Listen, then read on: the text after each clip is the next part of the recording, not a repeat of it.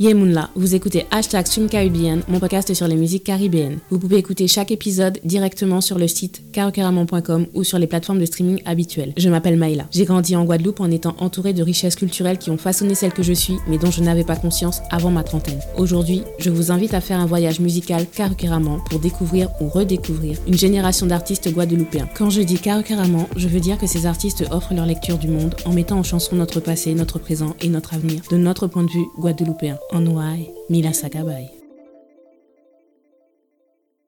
J'espère que vous allez bien. Aujourd'hui, nous sommes avec Arnaud Dolmen. Dans cette troisième partie, il continue de nous raconter son album Adjusting, ses libertés d'interprétation des rythmes traditionnels du Croca et l'importance d'honorer nos aînés ES et nos aînés ES. Hashtag Stream Caribbean, bonne écoute. On passe à la septième piste, Résonance. Alors, cette fois-ci, euh, donc, tu as une artiste invitée, c'est la flûtiste Naïsam Jalal. Elle est d'origine franco-syrienne. Pour moi, s'il y a un titre que les gens devraient écouter, enfin, que les Caribéens devraient écouter pour réfléchir sur la portée de ta musique en tant que musique internationale et de lier la Guadeloupe avec l'histoire du monde, ça serait ce morceau-là, en fait. Enfin, il y a un vrai symbolisme du fait qu'elle soit franco-syrienne et mm. que nous, on sait aussi que l'histoire de la Guadeloupe, Enfin, on a une communauté syrienne aussi. Mhm. En fait, ce que tu viens de dire, c'est vrai qu'il y a beaucoup de Syriens en Guadeloupe. En fait, j'avais même pas pensé à ça parce qu'en fait, euh, Naïsam, je l'ai invité parce que déjà, elle a une forte personnalité. Comme je dis souvent, c'est un exemple pour moi, quoi. Ça fait 7-8 ans que je, je travaille avec elle, euh, que je fais le, tour du monde avec elle, quoi. On a on fait beaucoup de choses ensemble. Je la vois monter ses projets. Je vois comment elle lead son groupe, euh, l'engagement qu'elle a pour la Syrie elle n'a pas froid aux yeux. Mm. Donc, c'est important aussi pour moi de l'inviter sur cet album. Résonance, c'est vraiment tout simplement c'est ce qui résonne en moi, ce qui, les vibrations. Mm. Je pense que si, si on fait attention, on a tous des vibrations et euh, déjà avec l'être humain, mais surtout avec la nature. Mm. Et comme euh, c'est vraiment une personne que je considère presque comme ma sœur, donc on a une vraie vibration, on a vécu beaucoup de choses ensemble sur les routes. Euh, c'est une personne très cultivée, très très intelligente, donc parler avec elle, ben, j'apprends quoi, tout simplement. Donc euh, voilà, c'est vraiment résonant, c'est ça, c'est les vibrations. Et là, c'est des bonnes vibrations. Heureusement, on va garder les bonnes vibrations. On, laisse la négativité loin. oui, bien sûr. Oui, bien sûr, bien sûr. On passe à la huitième piste, et cousin. L'intro et l'ambiance générale de ce morceau m'a fait penser un peu à ce que j'ai ressenti en écoutant Tomber l'évé. Il y a cette joie, mais c'est toujours en équilibre en fait. Mhm. Et en termes de structure, je trouve que c'est la chanson la plus facile à suivre dans l'album. Et je pense, je pense que c'est parce que c'est là où on entend la batterie le mieux tout le temps. Bon, il y a aussi des, je crois qu'il y a des, il y a des solos de saxophone, au moins un solo de saxophone. Un solo, un solo de saxophone. Donc, forcément, saxophone, comme j'ai dit, moi, c'est mon instrument. Donc, dès qu'il y a un solo de saxophone, je suis à fond. Donc, et cousin, quand j'ai vu le titre, je me suis dit, et cousin, alors, qu'est-ce que ça peut être? Pourquoi ce titre, et cousin? Et cousin, ça peut dire beaucoup de choses. Déjà, les dolmens, mm côté de mon grand-père paternel, ce sont des Martiniquais. D'accord. Donc, moi, j'ai de la famille martiniquaise que je ne mhm. connais pas forcément. Je, voilà, ma famille martiniquaise, je ne connais pas. C'est un hommage, en fait, à mes cousins martiniquais. C'est pour ça que le rythme que je joue dessus, c'est un rythme inspiré du Belay, qui s'appelle le Grand Belay. Mais aussi, et cousin, je trouve que ce titre, c'est le cousin de que, ben, justement que j'ai fait dans ton BLV qui s'appelle Zetlio. Mhm. C'est à peu près la même ambiance. Et c'est le cousin aussi deux titres que j'avais déjà fait, que j'avais composé pour Jonathan Jorion, s'appelle Landing. J'aime les, les, rythmes à trois temps, j'aime ça, quoi. J'aime mm. euh, ouais, le Pajambé, le Grand Belay, tout ça, c'est la même famille. Mm. Et j'aime bien composer. J'ai beaucoup d'inspiration sur, sur ce genre de rythme, en fait. Donc, c'est pour ça, et cousin. Ensuite, on passe à la neuvième piste, Kasate Kebai. Donc là, on revient avec un titre en créole. Et donc, comme je disais, euh, les titres en créole, en général, c'est vraiment le, une ambiance où euh, je suis dans l'introspection quand j'écoute. Et pour moi, ce morceau, j'avais eu cet effet-là pour tête collée. J'avais tout de suite eu des images pour une histoire en écoutant. Et donc là, sur euh, Adjusting, c'est Kassa Tekeba qui m'a donné ça. Pour moi, c'était la musique, la musique en fond d'une scène mhm. avec un couple qui est sur le point, en fait, qui se pose des questions, qui se demande est-ce qu'on reste ensemble? Est-ce qu'on se sépare? Je, je, sais pas, ça aussi, mais je suis pas étonnée que tu aies été choisie pour faire une musique de film parce que je trouve qu'il y a tellement de beauté dans ta. Je reviens encore sur le mot élégance, j'insiste. Parce que je trouve aussi qu'on a tendance à dénigrer la musique, la musique guadeloupéenne en disant que c'est, ça manque de sophistication et ce genre de choses, alors que pas du tout. Mm-hmm. On, peut être, on peut être route, on peut être racine et quand même avoir, être élégant et avoir cette dignité dans la, dans la façon de, de se présenter au monde. Et dans ce morceau-là, c'est ce qu'on retrouve. Et ouais, Kassateke Bay. Alors, l'histoire derrière Kassateke euh, Kassateke Bay, ça peut être ce que tu as dit. Hein. C'est-à-dire, c'est un questionnement, en fait. Qu'est-ce que ça aurait été si, euh, si j'avais fait ça ou si j'étais allé là aussi. Mm. Et là, pour ma part, c'est une question que je me suis posée, que je me pose pas tous les jours, mais très souvent. Si j'étais en Guadeloupe, si j'avais fait une carrière de musicien en Guadeloupe, mm. qu'est-ce que ça aurait donné? Et plus récemment, je me pose la question qui me prend un peu la tête, je, vais être franc, c'est le fait de d'éduquer mes enfants ici, en fait. Mm-hmm. Dans l'Hexagone, loin de ma mère, de mon père, de mon frère, du coup de leurs cousins, cousines, de toute ma famille. Euh.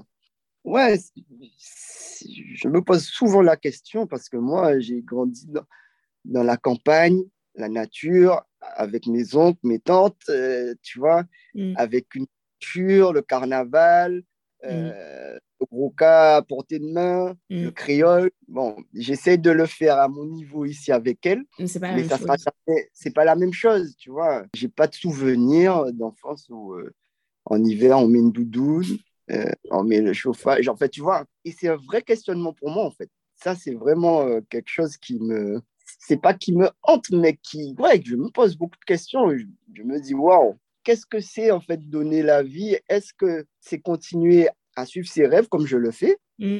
Ou est-ce que j'abandonne tout pour mes enfants? Enfin, voilà, tu vois, c'est mm. ce genre de question de même quelque part de culpabilité. Mais après, je me dis, si moi je suis heureux, de toute façon, mes enfants, je pourrais leur donner aussi toute ma joie. Et bon, et c'est ce qui se passe quelque part, tu vois. Euh, mes enfants, ils sont heureux de me voir heureux, en fait. Mm. J'arrive à leur donner mon énergie, tout ça. Mais ça revient à me dire aussi qu'en fait, euh, on ne peut pas tout avoir dans la vie aussi. Donc, il faut faire des choix et il faut assumer ses choix, en fait. Mm. Et là, pour moi, le choix, c'est c'est déjà de faire au mieux d'éduquer mes enfants, ce qui n'est mm. pas un gros travail mais aussi de, de transmettre les valeurs euh, que j'ai reçues qui me semblent nécessaires et qui me semblent utiles à leur épanouissement euh, personnel. Quoi. Mmh. Je comprends tout à fait. Euh. Bon, je suis pas dans le cas parce que j'ai pas d'enfant, mais mmh. je, moi, j'ai grandi en Guadeloupe. J'ai une sœur, elle est beaucoup plus jeune que moi. Et elle, en fait, elle est arrivée euh, en France très jeune. Et moi, je dis toujours, pendant ma vingtaine, ça a été très compliqué pour moi parce que quand je suis revenue ici, c'était pour mes études supérieures. Et la vingtaine, ça a été très compliqué de comprendre comment fonctionnait la société française, euh, me rendre compte de l'image qu'on me renvoie de, de, qui je suis parce que je suis guadeloupéenne et tout ça, c'était très compliqué à accepter. Il m'a fallu dix ans pour euh, gérer tout ça. Mais je, je suis persuadée que c'est le fait d'avoir grandi en Guadeloupe qui m'a permis de tenir. Pour ma soeur, elle n'a pas cette fondation. Elle, elle a connu que la vie d'ici, en fait. Et mhm. euh, je, me pose la question. Ça, c'est des choses dont on ne parle pas vraiment. Pour le moment, je pense qu'à un moment, ça va venir. J'espère qu'elle fera la démarche. C'est aussi pour ça que je fais le podcast et tout, pour qu'elle pour voit tout mon cheminement à moi aussi. Euh, parce que je suis sûre qu'elle a des interrogations, qu'elle cherche aussi à comprendre son identité et elle n'a pas les réponses, tout simplement parce qu'elle n'est pas sur place. Et les réponses qu'elle trouve ici, c'est pas forcément les réponses qui vont forcément la mettre bien, qui vont forcément lui l'aider à grandir et à s'épanouir. Donc, bon, c'est pas facile. Bon, tout ça pour dire que je comprends tout à fait le dilemme et c'est important d'en parler parce que quand on parle de cette petite euh, guéguerre, entre guillemets, entre les Antillais de l'Hexagone et euh, les Antillais euh, de enfin les Antillais locaux, on va dire, les Antillais locaux, moi, perso, j'ai aucun problème à dire qu'il y a une différence dans le sens où, quand on grandit, on évolue dans des, dans, des environnements différents, même si la racine est la même, les racines sont les mêmes, mais l'environnement est différent, donc forcément, le développement est différent. Mais je trouve qu'on ne parle pas suffisamment des difficultés de, de vie de quand on est en France et des difficultés de se construire son identité, de s'affirmer dans son identité quand on est ici. Quand on est ici, je veux dire quand on est en France. En France, euh, ouais, ouais, ouais. donc c'est important d'en parler et c'est un vrai questionnement, quoi. C'est pas. Euh, ouais, c'est un vrai questionnement, franchement, c'est un vrai.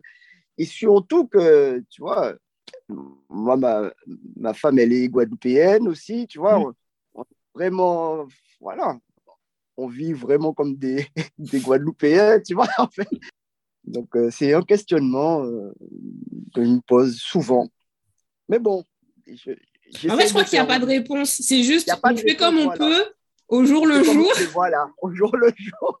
tu vois, c'est ça, c'est exactement Et on espère juste que ça se passe bien parce que y a pas... Voilà, c'est exactement ça. On passe à la dixième piste, Grage ou Toon Black. Donc, euh, c'est le dernier titre en créole. Alors là aussi, c'est une instru. Et lui aussi, il avait retenu mon attention. Et en fait, pareil, je l'avais écouté la première fois, j'ai retenu, donc je suis retournée sur la tracklist. Et quand j'ai vu que c'était Grage ou Toon Black, je dis, wow, c'est normal, c'est parce que c'est créole. Il, a, il est venu tout de suite avec un titre en créole, c'est normal que j'ai retenu. Et donc, je me suis dit, tu vois, tout à l'heure, je te disais, euh, je trouve que l'album, c'est vraiment euh, symboliquement, il est très Karukeraman. Et ben, mhm. avec ce titre-là, le fait que tu l'appelais Grage ou Toon Black, c'est comme si tu prends notre culture guadeloupéenne et tu montres à quel point elle est belle et, euh, mhm. et tu montres comment elle peut s'accorder au monde sans perdre son identité, sans perdre son essence. Mais tu montres qu'elle n'est elle vit pas comme ça dans un perdu toute seule comme mm. voilà c'est elle est on est connecté au reste du monde et euh, mm. et puis grâce au Toon Black les rythmes du coca euh, voilà c'est la base quoi le coca c'est la base voilà. Le coca comme tu as dit c'est la, la, base le tambour le coca c'est la base. Toon Black moi j'ai appris le, le vraiment en école donc dans l'école de monsieur Georges Troupé Marcel Lolia. Et euh, on écoutait vraiment, on, bon, on écoutait de la musique traditionnelle, mais franchement, lui, il était, il, était vraiment fan de Gérard Louquel, en fait, du mouvement Groka mm. moderne. Et j'avoue que je ne faisais pas vraiment de différence à mon adolescence entre le grage et le black. Et c'est une fois j'étais en Les Roses, donc les Roses sont avec mm. tambour, où j'étais marqueur. Et là, c'était un grage et je marquais euh, comme si c'était un tomb black en fait. Et bien évidemment,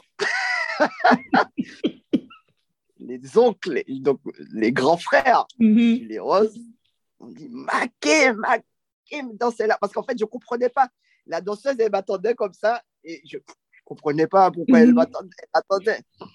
Mais ils ont été cool. On a fini le morceau et il y a quelqu'un qui est venu dire Ouais, mais pas comme ça, nous, marqué grage, il faut les trois reprises, quoi. Mm. Il faut les trois reprises. Et c'est de là que je me suis dit Ah, c'est comme ça que qu'un grage se joue, qu'un black se joue, et même au niveau des mélodies. Mm. C'est pour ça que je, dis, c'est pour ça que je, je, je, dis souvent et j'insiste, le gros cas, c'est pas que la rythmique, c'est aussi, c'est vraiment une musique. C'est-à-dire qu'on va pas chanter un grage comme on va chanter un black, en fait. C'est de là que je me suis posé la question, enfin, que j'ai compris vraiment la différence déjà mélodique d'un grage et, euh, et, la, voilà, les différences qu'il y avait entre un grage et tomb black. Donc c'est très subtil, mais il faut vraiment, voilà, il faut, vraiment être dans le truc pour, pour comprendre mhm. ça. Donc, c'est pour ça que j'ai mis Grajoutum Black. En gros, c'est une question, mais pas vraiment, en fait. Tu l'interprètes comme tu veux. Mm. Je mélange un peu les deux. En tout cas, en live, quand je joue ce morceau, quelquefois je fais les trois reprises, quelquefois non. Enfin, voilà. Mm. C'est Grajoutum Black. Mm. Et donc, c'est pour ça que je l'ai appelé comme ça, ce morceau. Et alors, et le morceau, il commence vraiment avec la grosse caisse et le tambour, en fait. Sur cet album, je joue avec un tambour au pied et la grosse caisse de ma batterie normale. Et pour moi, ce morceau représente aussi le cœur. Mm. Ça commence par le... Et voilà, le cœur, et mon cœur, c'est le tambour, c'est le gros cas. Donc, c'est pour ça qu'il commence comme ça. L'album, il est sorti en 2022. On va dire que ça fait environ deux ans. Il y a des chansons euh, qui sortent euh, que ce soit en hip-hop créole, que ce soit... Euh, bon, il n'y a pas trop de zouk, mais moi, on va dire que c'est plus la dancehall et le hip-hop. Et, euh, et j'entends dans les paroles qu'ils utilisent beaucoup Grage ou Toon Black. Enfin, ils, ah. les mots, on, on, entend les mots. Et, euh, c'est, bon, je trouve ça bien forcément d'utiliser euh, des, éléments culturels de chez nous pour euh, imager les paroles. Mais Grage et Black, c'est vrai que c'est eux. Il y a Mende aussi qui revient de temps en temps, mais c'est plus le Grage. Ouais. Ouais, que, bon, déjà, je trouve que c'est un mot qui symbolise beaucoup de choses aussi. Le gragé manioc. Alors, je ne sais pas dans quel contexte les chanteurs de hip-hop ou de rap utilisent Grage ou Black, bah, en général, c'est quand ils veulent, ils veulent représenter l'image de quelque chose de solide, de quelque chose de fort, euh, où tu es dans l'effort. Euh. Ouais. Donc, euh, voilà. C'était la petite parenthèse comme ça. Juste On passe à la onzième piste, drôle de moment. Pour moi, c'est un petit peu l'électron libre de l'album. Alors, tu vois, dans les autres morceaux, comme il y a plusieurs ambiances, ça arrivait souvent que je retourne, enfin, que je regarde le, le, que je regarde mon téléphone pour être sûr qu'on est, qu'on est toujours sur, le même, sur la même piste, qu'on n'a pas changé de piste. Ouais. Et, mais dans celui-là, en fait, il y avait tellement de enfin, il y avait tellement d'ambiances différentes que à chaque fois je me disais mais en fait c'est un autre morceau mais en fait non c'était toujours le même. Et euh, c'est celui pour lequel ça m'a ça m'a fait le plus sur l'album. Donc d'accord. donc je sais pas donc drôle de moment c'était quoi ce drôle de moment? Eh bien justement dans cet album, c'est peut-être le morceau, ouais, c'est le morceau le plus ancien, en fait, que j'avais composé même avant Tomber lévé, en fait. Ok. À l'époque, il y avait tout le temps un truc qui me dérangeait quand on le jouait, ou j'arrivais pas à trouver euh, un fil conducteur. Drôle de moment parce que, ouais, je, je me rappelle plus exactement quand est-ce que je l'ai composé, mais je sais que c'était un drôle de moment, vraiment. C'est pour ça que je l'ai composé comme ça que je C'est Takut, mais que j'ai fait en sept ans. Alors, Takuta, c'est un morceau, c'est un rythme aussi qui est venu dans les années fin 70, début 80, qui a été créé euh, à la Désirade, plus précisément, avec un groupe de percussion qui s'appelait Takuta. J'ai fait le morceau euh, par rapport à ce rythme-là et euh, et c'est aussi un rythme asymétrique. Donc, bon, voilà, c'est, on va dire, un morceau concept, quoi. Un morceau concept. Voilà, non, non, mais c'est vrai. donc, je peux comprendre que tu me dis ça, en fait. Et euh, donc, on termine avec la douzième piste, Les Oubliés.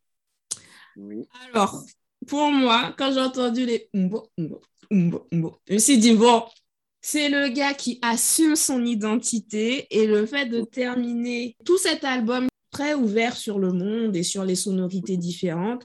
Mais tu termines avec ça. Donc, c'est que quand, l'album se finit, les gens savent que Arnaud Dolmen, il vient de Guadeloupe. En fait, c'est comme si tu avais, tu vois, on dit, enfin, l'expression à la mode depuis quelques années, c'est de dire tu fais le mic drop. C'est-à-dire que tu poses le micro et tu t'en vas. Parce qu'il n'y a plus rien à dire, tout a été dit et il n'y a plus besoin de parler. Donc, tu poses le micro et tu t'en vas. Et pour moi, ce morceau-là, c'est ça. Et en plus, quand j'ai vu que le titre, donc Les Oubliés, c'était en, en, écriture inclusive. je me suis dit, oh là là, les, euh, les, puristes de la langue française qui veulent absolument que le masculin l'emporte toujours sur le féminin et tout ça, euh, ils vont pas, ils, vont pas aimer. Mais après, je sais pas si c'était si ça venait de toi ou si c'est quelqu'un qui t'a conseillé de le mettre, de l'écrire sous cette forme-là. Mais en tout cas, vu que et je suis consciente que dans mon podcast, euh, j'ai invité beaucoup d'hommes c'est pas que je ne mhm. voulais pas inviter de femmes, mais euh, c'est plus les hommes qui sont mis en avant dans la musique, en fait. Et donc, le fait que tu, mettes, tu marques bien le féminin dans le titre, eh ben, j'étais, j'étais contente. Voilà, oui, mais en fait, euh, bon, l'idée est venue de moi. Enfin, on va dire, c'est ma compagne quand même qui m'a, qui m'a suggéré ça. Mais en même temps, j'ai trouvé ça génial.